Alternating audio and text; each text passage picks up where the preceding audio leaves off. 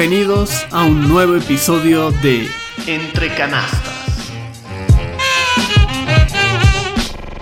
Un podcast hecho por y para amantes del básquetbol, que te trae todas las novedades que acontecen en la órbita de la NBA.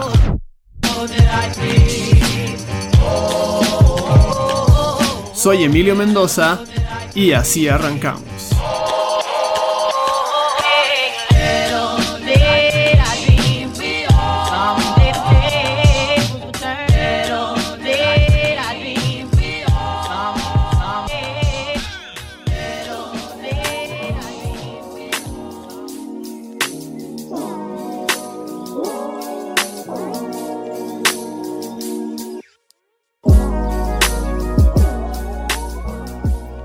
Bienvenidas y bienvenidos a un nuevo episodio de su podcast favorito sobre NBA entre canastas.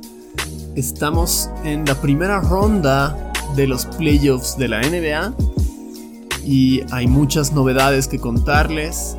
Ya tenemos eh, una conferencia que está totalmente decidida en cuanto a las eh, semifinales de conferencia. Hablamos de la conferencia del Este Mientras que por el otro lado tenemos una conferencia del oeste sumamente pareja, con duelos que tienen toda la pinta de ir a un séptimo juego, mientras que hay un equipo que sí ha logrado hasta ahora ya su pase a semifinales de conferencia.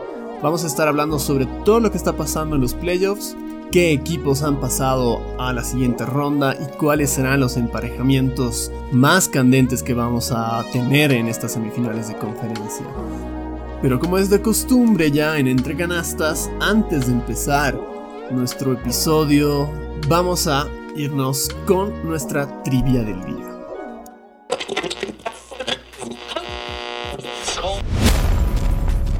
Trivia NBA. Y en esta ocasión, nuestra trivia del día tiene que ver con un récord histórico de la NBA, como suele ser en esta ocasión queremos saber cuál fue el jugador más pequeño en jugar, en llegar a la NBA.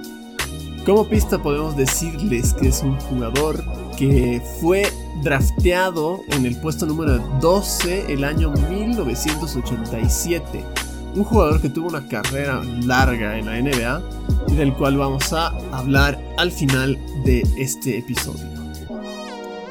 Y bueno, ahora sí nos toca comenzar con eh, el tema de fondo de este episodio, que son los playoffs, la primera ronda de playoffs.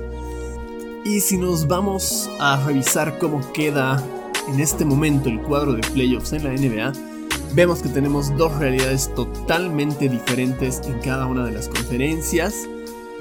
Antes de sumergirnos aún más a fondo en el tema de los playoffs, en cada una de las llaves eh, es importante saber cómo han quedado estas.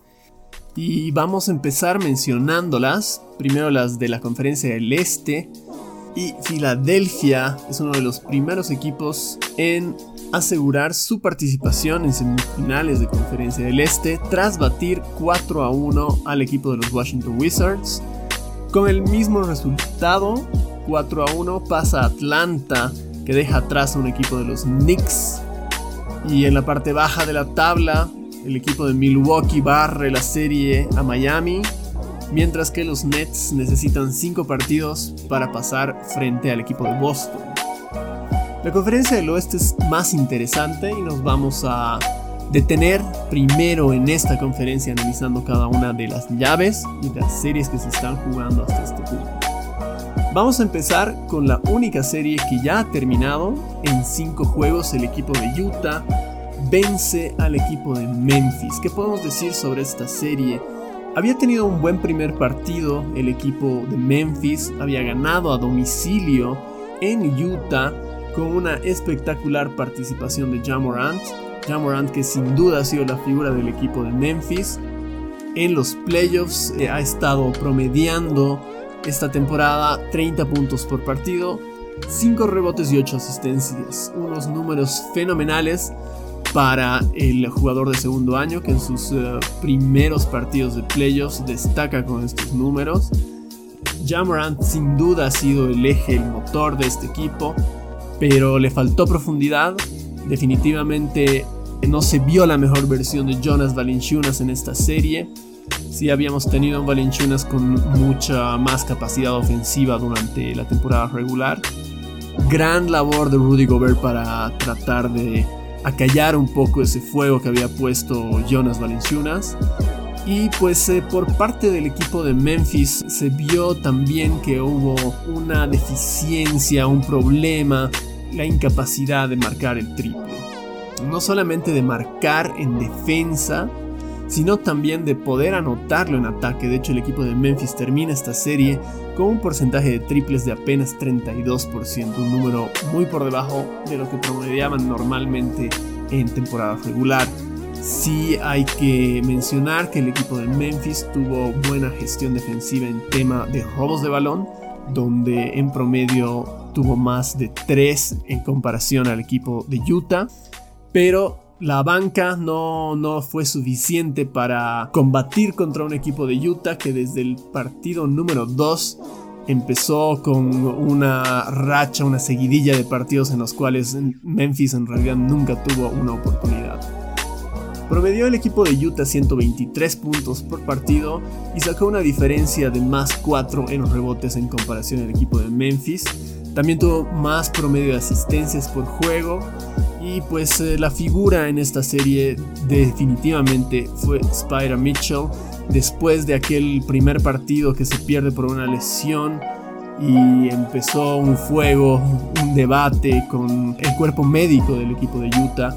Donovan Mitchell quería jugar ese partido y pues parece que a partir de ese segundo juego es donde toma el control de esta serie y termina promediando casi 30 puntos, 3 rebotes y 6 asistencias. Unos números espectaculares para Donovan Mitchell que sin duda deja atrás eh, cualquier eh, síntoma de dudas de que podía venir en algún mal estado para los playoffs. Hay que mencionar que también hubo un trabajo importante de Jordan Clarkson desde la banca nuevamente, aportando casi 19 puntos por partido. Y el tercer hombre en ataque que ha estado surgiendo para este equipo ha sido Bojan Bogdanovic. Los últimos partidos de temporada regular ya lo habíamos visto en muy alto nivel, y pues aporta una vez más en esta serie con 18 puntos por partido. Estuvo muy repartido el tema de los puntos después de Donovan Mitchell en el equipo de Utah. De hecho, en total fueron 6 jugadores que promediaron más de 10 puntos en esta serie. Y eso fue lo que marcó la diferencia para el equipo de Memphis. Defensivamente nunca estuvo a la altura de un equipo de Utah que venía de ser el primer clasificado en toda la NBA. Pasa entonces a semifinales de conferencia el equipo de Utah Jazz. Y vámonos ahora con la siguiente serie en la conferencia del oeste. Y de hecho Utah está ya esperando a quién ganará en esta próxima serie. La serie de la que hablamos es la más pareja tal vez hasta ahora que estamos viendo, la de Los Ángeles Clippers y los Dallas Mavericks.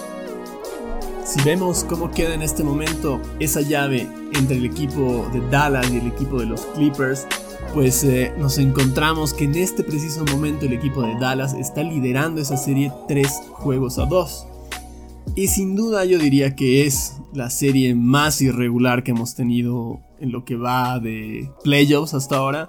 Lo menciono porque se han jugado 5 partidos y hasta ahora ninguno de los equipos locales ha ganado en su propio estadio, algo muy poco común en la NBA, sobre todo en los playoffs, donde los equipos buscan tener esa ventaja de localidad para hacerla prevalecer.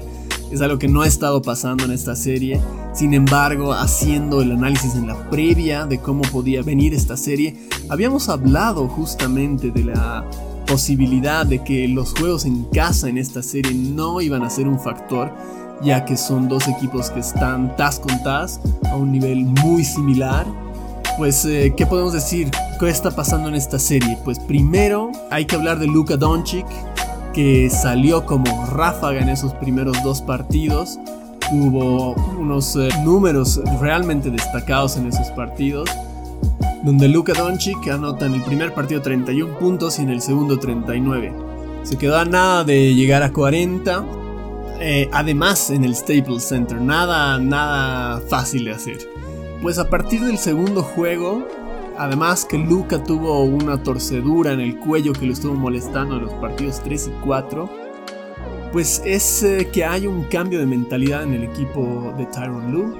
De hecho, los Clippers eh, empezaron a emparejar esa serie, ganando los dos partidos en Dallas y ganándolas de forma contundente, sobre todo ese cuarto juego donde Luca estuvo totalmente desaparecido. Él mismo fue quien eh, fue bastante crítico con el nivel de juego que dispuso en ese cuarto juego y llevó a que Kawhi Leonard tome el comando de este equipo de los Clippers una vez más. Un Kawhi que a partir de ese tercer juego realmente renació, está jugando muy bien a un nivel sumamente alto no jugó mal tampoco los primeros dos partidos, pero fue en los partidos de Dallas donde realmente se vio todo el potencial de Kawhi Leonard, liderando al equipo en puntos, en rebotes y asistencias. Hay que mencionar que también hubo un cambio en la alineación de Tyron Lue. Ya no fue Patrick Beverly quien se dispuso a marcar a Luka Doncic, ni Reggie Jackson, sino fue Rayon Rondo que tuvo una mucha mejor tarea en ese sector defensivo de la cancha, molestando mucho más que esos dos anteriores hombres. Paul George también empezó a recular el nivel que había eh, mostrado en los primeros partidos y además de, su trabajo en los eh, dos lados de la pista de juego, también tuvo una buena marca en rebotes, de hecho es eh, el hombre que más rebotes está promediando en el equipo de los Clippers en lo que va de esta serie, casi 9. Y si vamos a hablar de líderes de estos equipos, pues eh, por supuesto que hay que hablar del equipo de Dallas y de Luka Doncic y lo que está haciendo. Está casi promediando un triple doble de 35 puntos. ¿Qué números está registrando Luka? 35 puntos por partido, está además promediando 8 rebotes y 9 asistencias y media, unos números espectaculares, pero que también reflejan mucho la Doncic dependencia, podríamos decirle, del equipo de Dallas. En ese quinto juego en el que se jugó eh, la noche del 2 de junio fue un partido sumamente vibrante en el cual Dallas termina llevándose la victoria muy apretada por 5 puntos en el Staples Center y lo que le da la posibilidad de el viernes en la noche en casa poder definir esta serie. Una serie muy rara, como les habíamos dicho, no hay ningún equipo que ha ganado en casa todavía, a ver si Dallas puede romper ese hechizo en la noche del viernes. El ganador de esta serie, como habíamos mencionado, jugará contra el equipo de Utah Utah, desde su perspectiva, eh, no creo que tenga ninguno de estos dos equipos como favorito. A Utah le viene muy bien defendiendo el triple, pero ambos, tanto el equipo de Clippers como Dallas, saben jugar muy bien sus cartas en ese lado. Así que, pues para el equipo de Utah, solamente le toca esperar quién de estos dos será su rival en semifinales de conferencia. Vamos con la parte baja de la conferencia del oeste y la primera serie ahí es eh, una de mis eh, series favoritas para ver porque son dos equipos que son muy vistosos a la hora de observarlos. Hablamos de los Denver Nuggets y los Portland Trailblazers, otra de estas series sumamente vibrantes que en este momento está 3 a 2 a favor del equipo de Denver. Un equipo de Denver que tras sufrir esa lesión de Jamal Murray, el canadiense estelar del equipo, pues tuvo que reajustar sus piezas y en esta serie se notó que no fue algo muy sencillo de hacer. De hecho empezó el equipo de Portland ganando ese primer partido en Denver por una amplia diferencia. Posteriormente lo empata el equipo de Denver con una victoria también amplia. Y una vez se muda la serie a Portland, Oregon, es donde Denver en ese tercer partido saca una diferencia importante y puede recuperar la localía en un partido vibrante, definitivamente, en el cual Nikola Jokic, el posible MVP de esta temporada, marca 36 puntos. Pero además, además de eso, es importante hablar de lo que pasa después de este partido. En el juego 4 se vio nuevamente un equipo de Portland muy dominante, ganando por 20 puntos en ese partido. Pero el juego pivotal que puede hacer una diferencia en esta serie fue justamente el último partido, el juego 5. Un partido impresionante que nos dejó una doble prórroga y donde vimos a un Dame Lillard haciendo lo que mejor hace, sacando a relucir el Dame Time, empatando el partido prácticamente por su cuenta en ese último cuarto, con una serie de triples y jugadas espectaculares, anotando una marca personal de 55 puntos, que es la marca personal en playoffs y una de las más altas en la historia de la NBA, y además de eso rompiendo el récord de más triples anotados en un solo partido de playoffs. El anterior lo tenía el eh, jugador de los Golden State Warriors, Clay Thompson, con una marca de 11. Y pues eh, Dame Time en este partido de doble prórroga anota 12. Y todo eso no fue suficiente para ganar, porque fue el equipo de Denver que se lleva finalmente la victoria. Y hay que por supuesto destacar la, figura de Nikola Jokic en este partido, pero además estos otros eh, miembros estelares del equipo de Denver. Destacó en este partido Monte Morris, que desde la banca anotó más de 20 puntos, algo inusual, de hecho marcando su más eh, alta cantidad de puntos eh, como jugador profesional. Y fue tan buena su labor que de hecho tuvo el coach Mike Malone que sentara a Facu Campazo en los últimos minutos, prefiriendo la capacidad de Montemorris en ataque contra un equipo de Portland que también te venía por todos lados. Joseph Nurkic en este partido se fue a mitad del cuarto cuarto con seis faltas y quedó un poco más expuesto en la llave el equipo de Portland y lo supo aprovechar muy bien Nikola Jokic si no fue necesariamente anotando sí lo fue asistiendo a sus compañeros. Y los números en esta serie de Jokic lo reflejan porque está promediando 32 puntos, 11 rebotes y 4 asistencias. Por su parte, el mejor jugador de Portland en esta serie es Damian Lillard con 36 puntos, 4 rebotes y casi casi 10 asistencias. Esta serie realmente se va a decidir hasta el último minuto. Estamos viendo una de las series de playoffs más parejas y la diferencia que pueda hacer eh, uno u otro equipo será clave sobre todo desde la defensiva, ya que estamos hablando de dos equipos que se caracterizan bastante por su ataque. En el cuadro de Denver no se ha visto nadie que pueda hacer frente a Damian Lillard. Se ha intentado poner a Facu Campazo, se ha intentado también por el equipo de Mike Malone poner a Austin Rivers marcándolo, hay una escena bastante jocosa en ese partido de 55 puntos eh, anotados por Lillard, en la cual el mismo Rivers lo está marcando y cuando por fin falla un triple, prácticamente se pone a rezar y agradecer al cielo que Lillard haya fallado ese triple. Lo cual refleja el nivel con el cual está jugando el equipo de Portland, pero también eh, Damian Lillard, está promediando prácticamente un 48% de triples en lo que va de esta serie. Por el equipo de Portland será muy importante la labor que pueda generar Norman Powell como esa tercera fuente ofensiva y de ataque.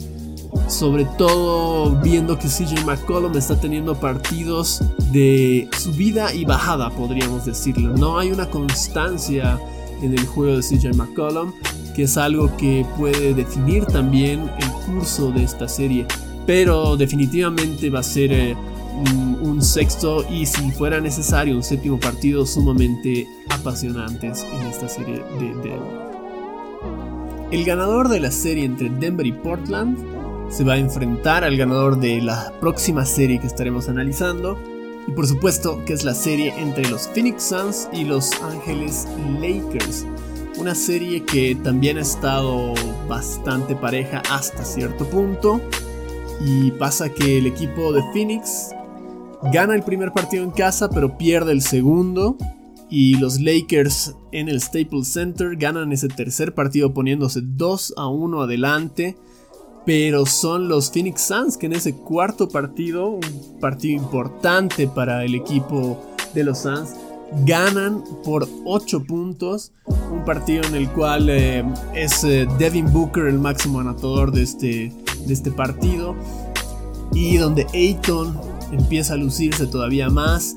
De hecho, está siendo DeAndre Ayton un factor en esta serie, se lo está observando como tal y se está dejando sentir en este partido. Un partido que termina definiéndose en el tercer cuarto, en el cual el equipo de los Lakers apenas anotó 15 puntos y el equipo de Phoenix saca una diferencia de 12 que ya en el cuarto cuarto fue imposible de remontar para el equipo de los Lakers. Hay que mencionar que en el equipo de los Lakers en el quinto juego no estuvo presente Anthony Davis por una lesión y es muy probable que juegue en el sexto partido, pero todavía está en un estatus de día a día.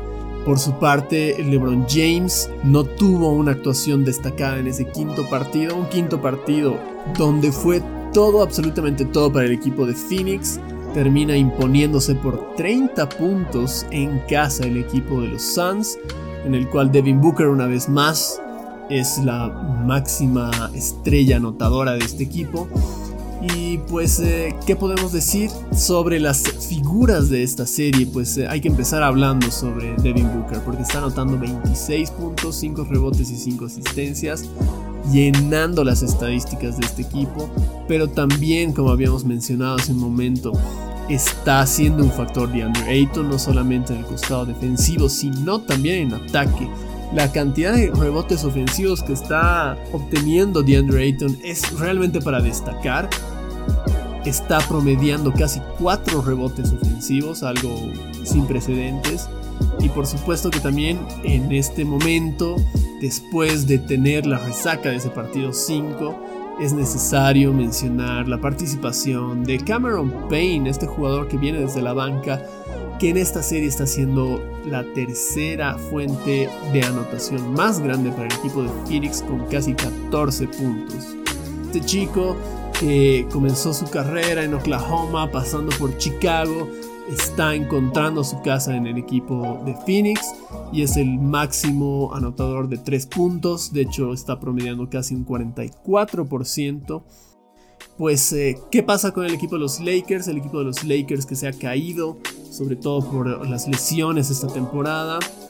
Dennis Schroeder no ha estado jugando un nivel muy alto en esta serie, sobre todo en ese quinto partido donde no consiguió anotar un solo punto y de hecho rompió una marca negativa siendo el jugador activo en playoffs con más cantidad de intentos al aro y terminando con pues ninguno adentro. Hay que mencionar también que en este equipo hay un par de miembros que no están rindiendo como se esperaba. Uno de ellos es Kyle Kuzma, que también ha tenido una actuación muy floja, anotando apenas 7 puntos por partido y aportando muy poco además de eso. LeBron James que está tratando de hacer lo que puede, está haciendo la máxima arma ofensiva por su parte con 22 puntos por partido, pero pedirle a un LeBron James de 36 años que se cargue con toda la ofensiva de un equipo de Lakers que está desentendido es un poco difícil a estas alturas. Y empezaron las polémicas en el equipo de Lakers, sobre todo después de que en ese blowout del equipo de Suns LeBron James se fuera faltando 5 minutos al vestuario y no volviera más al partido. La diferencia pivotal en esta serie puede ser el tema de los rebotes. Si bien en este momento el equipo de los Lakers promedia 4 rebotes más que el equipo de los Suns, no están sabiendo aprovechar esas segundas oportunidades que tienen. Y otro problema que está teniendo el equipo de los Lakers es el tema de triples, porque está anotando apenas un 30%. Y si de hecho revisamos cuáles son los equipos que peor están tirando desde la línea de los libres, en los playoffs está el equipo de los Lakers en el podio de estos equipos, promediando apenas un 76%. Números que pueden ser críticos, sobre todo en eh, el clutch, en estos últimos momentos del partido donde es necesario poder definir esos, eh, esos tiros que pueden hacer la diferencia sobre todo en partidos cerrados. El sexto juego de esta serie se jugará en Los Ángeles el 3 de junio, la noche del 3 de junio, donde se espera que el coach Frank Vogel haga algunos cambios en la alineación, sobre todo después de la dolorosa caída que sufrieron en Phoenix, Arizona. Con esto terminamos el análisis de la conferencia del oeste, pues como pueden ver hay series todavía muy abiertas. Tres de las cuatro series en este momento se encuentran con un marcador de 3 a 2 lo cual todavía deja bastante abierto lo que pueda pasar en esta conferencia. No hay ningún matchup de semifinal de conferencia todavía establecido, algo muy distinto en la conferencia del este. Así que vámonos ahora a ver qué está pasando en el este precisamente. Toca empezar a hablar sobre la conferencia del este en la parte alta de esta tabla de playoffs y pues entonces hablamos sobre la primera llave en esta conferencia y pues hablamos de los Philadelphia 76ers y los Washington Wizards. Un equipo de los Wizards que no nos olvidemos llegaba a esta instancia después de haber jugado un play-in en dos partidos de hecho. Y si bien hubo una superioridad bastante clara por el parte del equipo de Filadelfia en esta serie, sí es necesario mencionar el cansancio, el agotamiento que había venido arrastrando el equipo de los Wizards.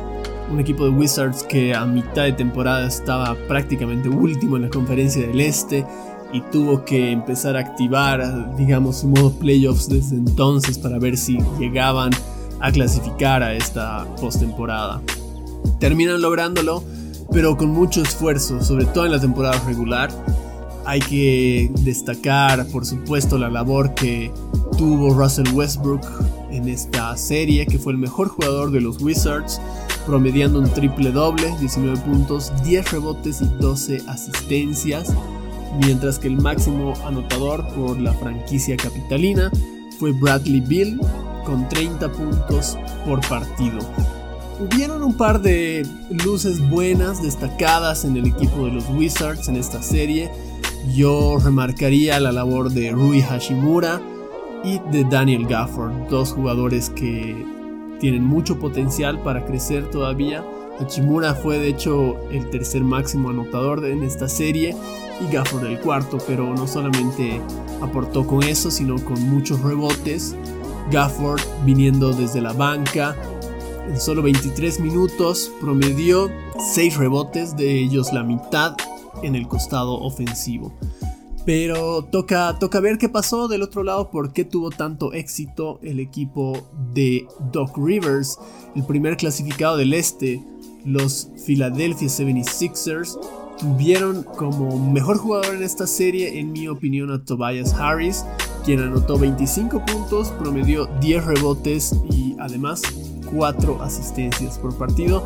Tuvo un par de juegos donde se salió en el sentido de, que anotó bastantes puntos, promediando en total, como habíamos mencionado, esos 25 puntos en esta serie, más que los puntos que prometió Joel Embiid, que de hecho se perdió los últimos dos juegos, más que todo por un tema de precaución, no lo jugó el coach eh, Doc Rivers, un Joel Embiid que de todas formas termina esta serie jugando cuatro partidos poniendo unos números decentes, pero sin embargo no fue el eje a través del cual esta serie se definió. Hay que mencionar que hubo un buen trabajo ofensivamente de Seth Curry, donde fue la tercera arma de ataque para este equipo, que por momentos anotó también triples muy importantes.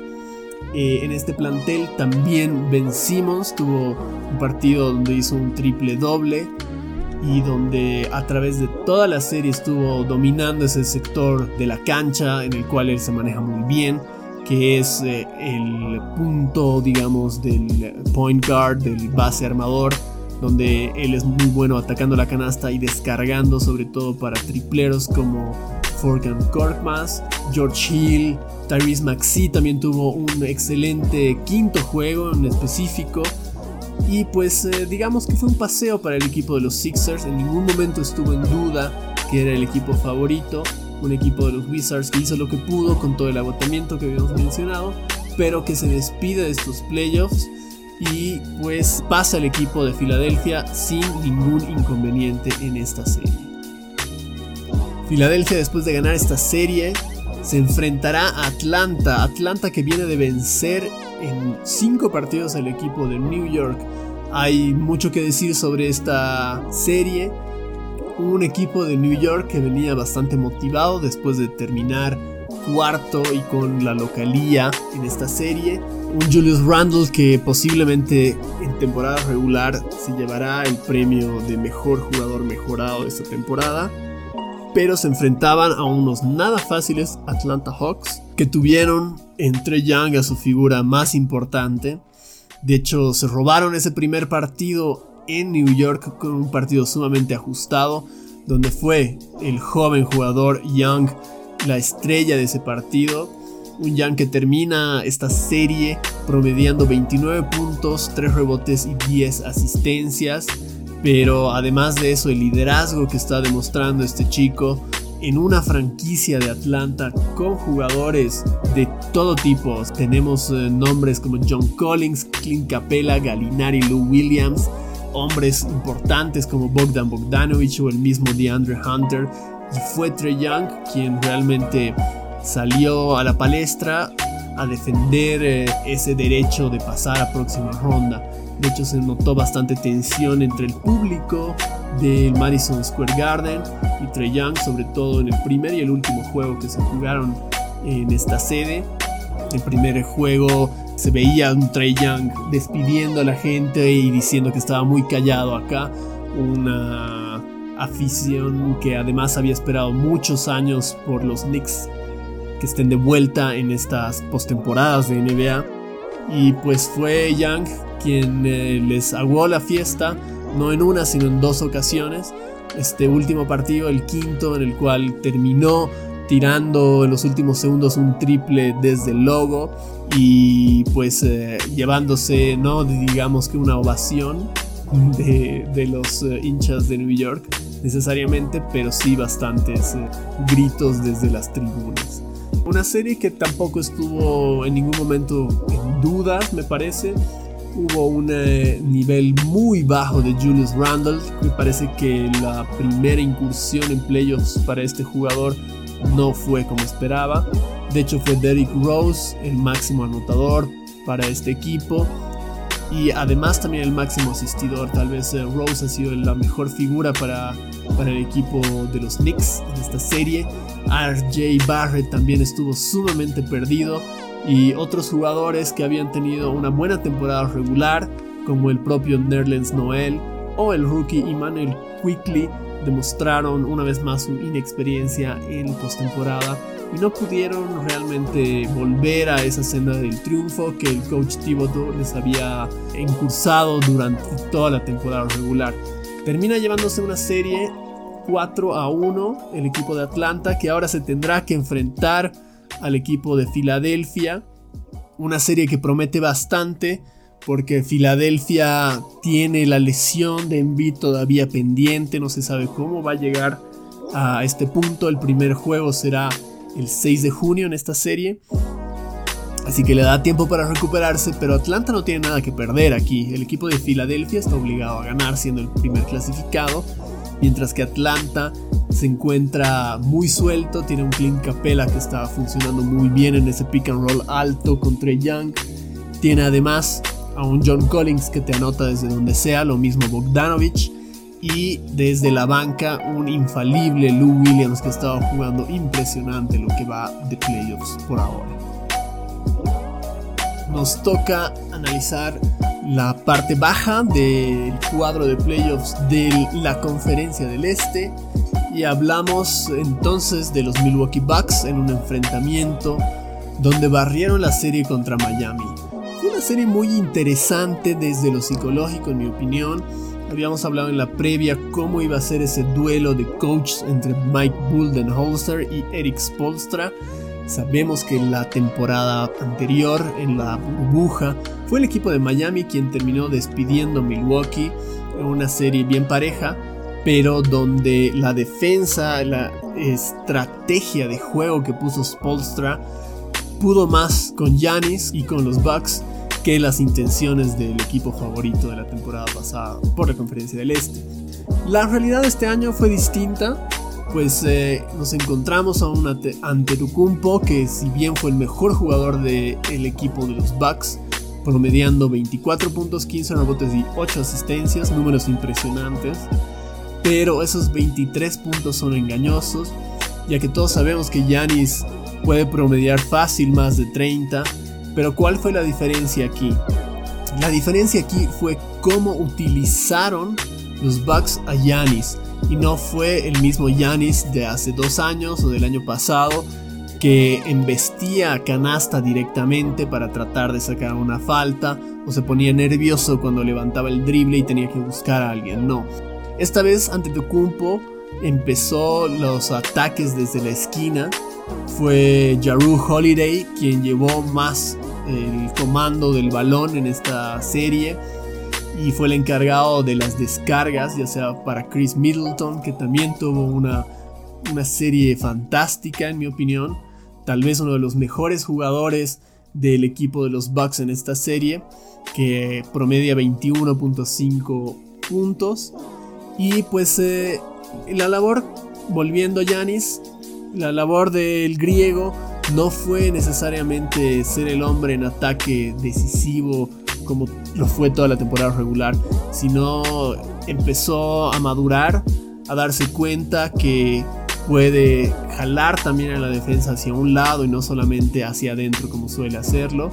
Y eso lo aprovechó muy bien, además encontrando cada vez a los eh, jugadores libres de su equipo cuando él penetraba hacia canasta.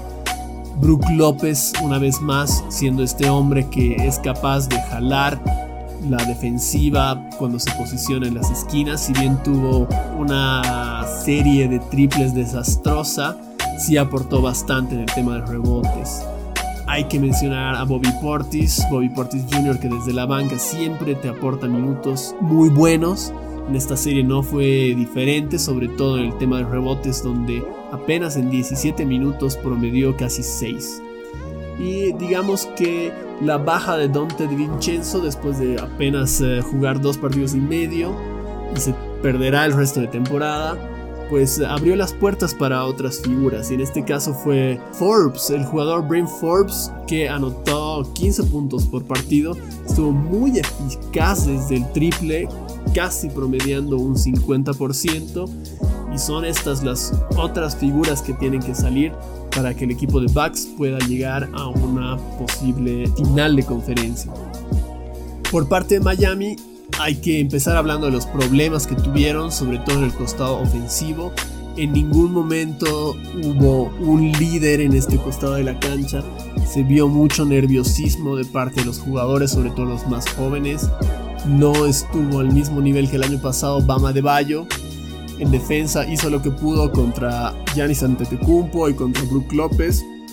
Pero en ataque se lo veía bastante perdido, como que no se animaba a tomar el tiro cuando se lo entregaban. Y atacar a canasta no era una posibilidad en esta serie por lo bien que cerró el equipo de los Bucks.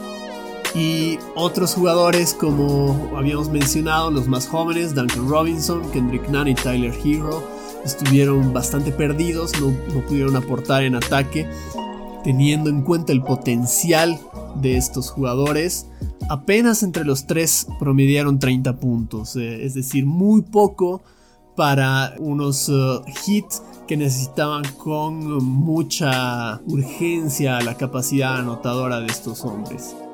Defensivamente, el equipo de Spolstra estuvo mejor que en el ataque, pero tampoco pudieron hacer nada contra un equipo de los Bucks que si no era Yanis que atacaba hacia la canasta, era Jaru Holiday con los triples y por supuesto Middleton con su juego sobre todo a media distancia.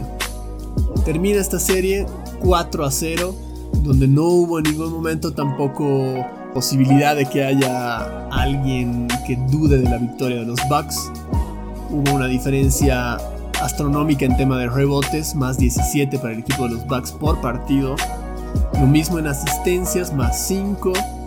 Y otro dato fundamental fue la rotación defensiva que mostró Mike Buldenholzer, porque no solamente estuvo defendiendo hombre a hombre, sino que está demostrando que puede ser capaz de defender en zona, a lo que no habíamos visto mucho en temporada regular y que puede traer beneficios, sobre todo en la próxima llave o en la próxima serie de semifinales de conferencia, pero de esto estaremos hablando enseguida. Ahora nos toca hablar sobre la última serie en primera ronda. Y esa última serie en primera ronda se trata de el enfrentamiento entre los Brooklyn Nets y los Boston Celtics. Los Nets se llevan esta serie fácilmente en 5 partidos. Hay que decir que los Celtics han tenido una temporada bastante floja, no solamente desde lo basquetbolístico, sino también desde, por un lado, lo institucional, porque me parece que no han hecho los cambios que necesitaban realmente para reforzarse. Y pues por otro lado, el tema de las lesiones sí lo ha estado cargando bastante tiempo y no han podido encontrar un estilo de juego convincente. Sí hay que destacar por el lado de Boston que hay un hombre que te batalla cada pelota, hay un hombre que es capaz de armar jugadas ofensivas por su cuenta y hay un hombre que no está dispuesto a rendirse y ese hombre se llama Jason Tatum.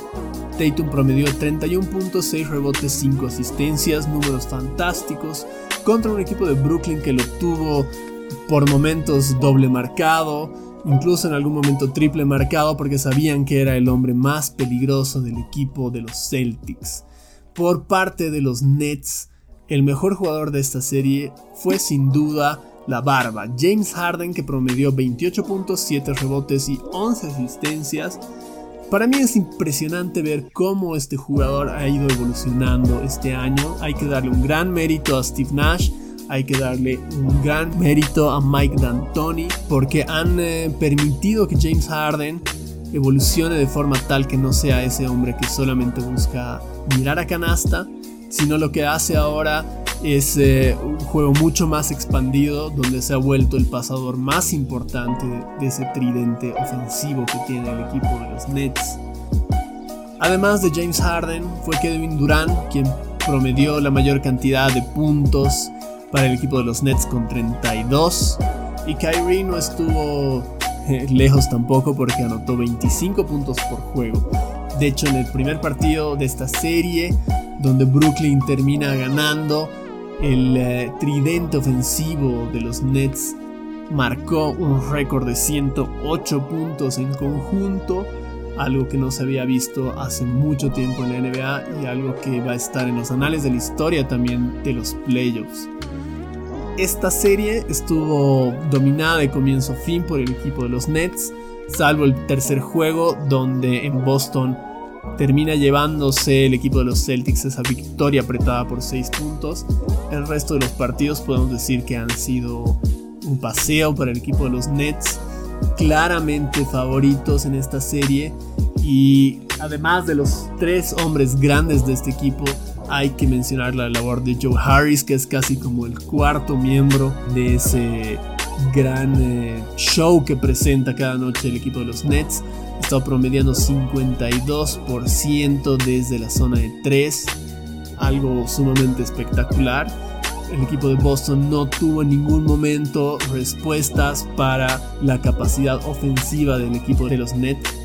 Y si bien se habla mucho de que sobre todo en postemporada, en playoffs, las defensas son las que terminan ganando campeonatos, pues si tienes a tres hombres como Kyrie, James Harden y Kevin Durant en tu plantilla y además un Joe Harris que te tira más del 50% de triples, es un lema que puede ser cambiado esta temporada porque no veo a ningún equipo que sea capaz de hacerle frente a cuatro jugadores que están jugando a un nivel tan, tan alto.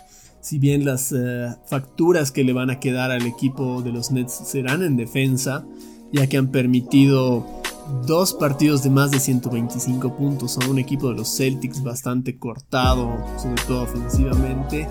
Habrá que ver cómo puede resolver estos temas, sobre todo ahora de cara a un enfrentamiento en semifinal de conferencia contra unos Milwaukee Bucks que vienen muy bien enrachados. Me parece que va a ser una de las series más lindas que vamos a tener en semifinales de conferencia. Son dos equipos que no distan mucho en nivel y en clase y categoría de jugadores.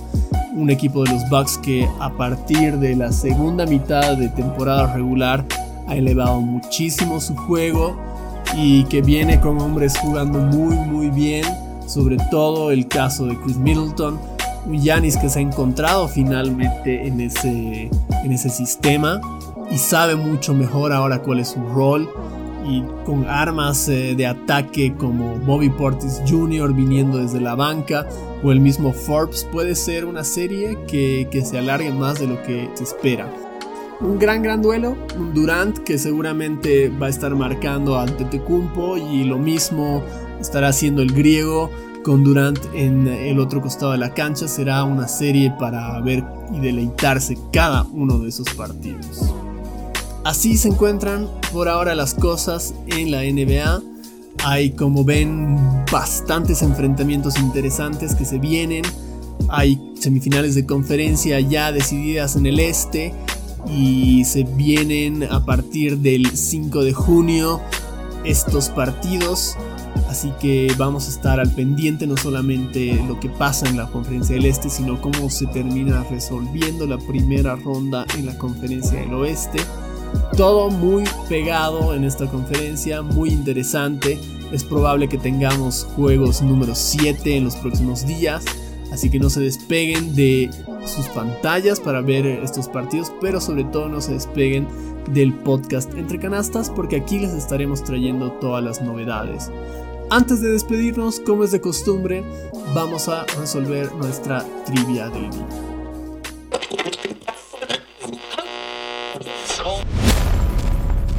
Trivia NBA.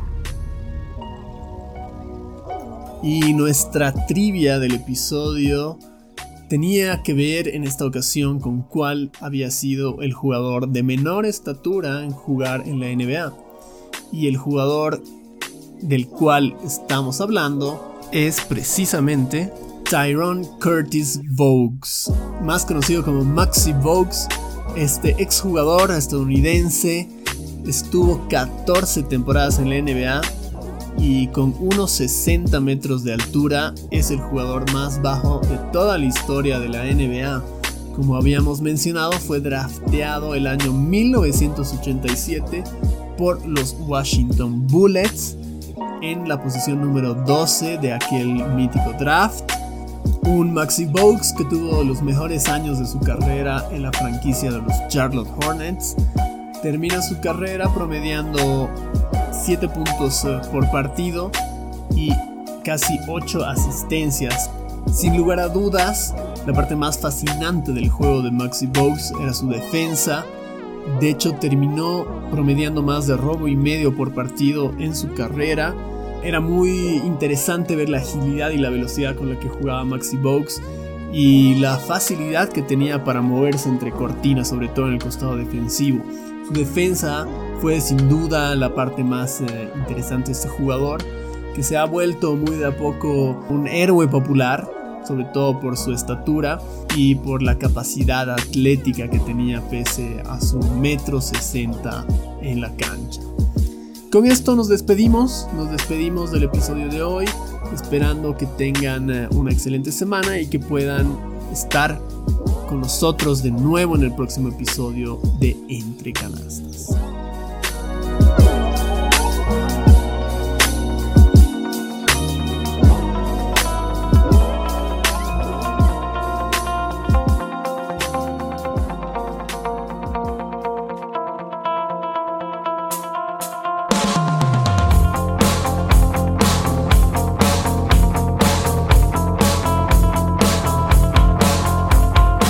Agradecemos la compañía de cada uno de ustedes durante el episodio de hoy.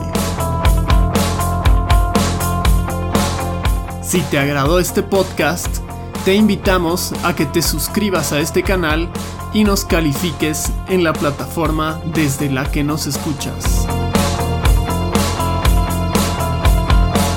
De igual manera, te recordamos que nos puedes seguir en las distintas redes sociales donde iremos publicando la información más destacada de la semana.